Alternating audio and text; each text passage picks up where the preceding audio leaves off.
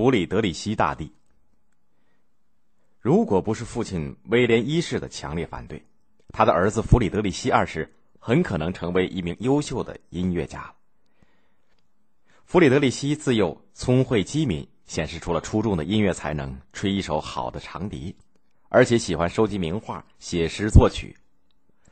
但是他的父亲普鲁士国王威廉一世则相反，这位普鲁士国王性情粗鲁残暴，惯用棍棒体罚来管教臣民。治理国家。那个时候，普鲁士是德意志帝国下面的一个邦国，原本并不算强大。威廉一世凭借他的铁腕，把普鲁士推向了强国之路。他对于人们称呼他为士兵国王感到非常自豪，竭力的向儿子灌输军国主义的思想，决意把儿子培养成为一个标准的普鲁士军人。于是，酷爱艺术的儿子和崇尚强权的父亲发生了激烈的冲突，闹得不可开交。结果，一七三零年三月，十八岁的弗里德里希干脆逃到国外，但是在过边境的时候被守军截住。威廉一世龙颜大怒，下令把桀骜不驯的儿子关进牢房，陪伴弗里德里希同行的好朋友凯特则被处死。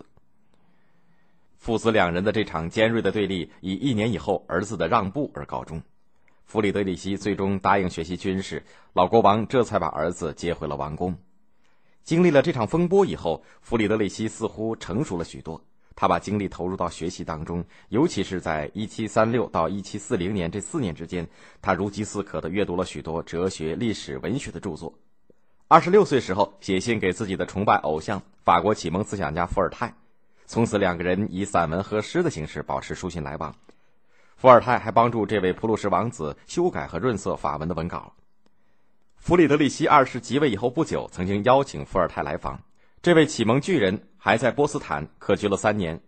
自然，聪明的弗里德里希二世心里明白，这非常有利于他树立开明专制君主的形象。弗里德里希下属对此呢最有发言权。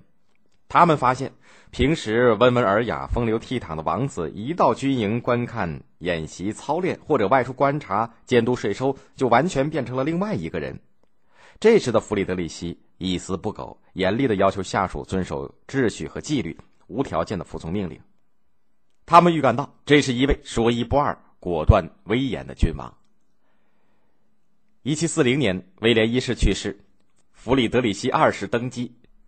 他在位长达四十六年。刚刚登基的时候，普鲁士的军队只有九万人，到了一七八六年，就达到了二十万人。他深知军队是他开疆拓土、侵略扩张的最重要的工具，因此不惜以国民收入的五分之四作为军费投入到军队的建设当中。在他强有力的组织下，普鲁士军队成了欧洲大陆上一支装备精良、技术先进、纪律严明、训练有素的劲旅。一七四零年到一七四二年和一七四四年到一七四五年，弗里德里希二世指挥他的军队两次对奥地利发动了西里西亚。也就是现在波兰西南部、捷克北部和德国东部的战争，最终打败了奥地利，普鲁士终于占有了土地肥美、物产丰饶、面积约三万五千平方公里、有奥地利王冠上的明珠之称的西里西亚，国土一下子扩大了三分之一。弗里德里希二世从此被普鲁士人尊称为弗里德里希大帝，又称腓特烈大帝。奥地利人咽不下这口气。一七五六年八月，普鲁士和奥地利重新开战，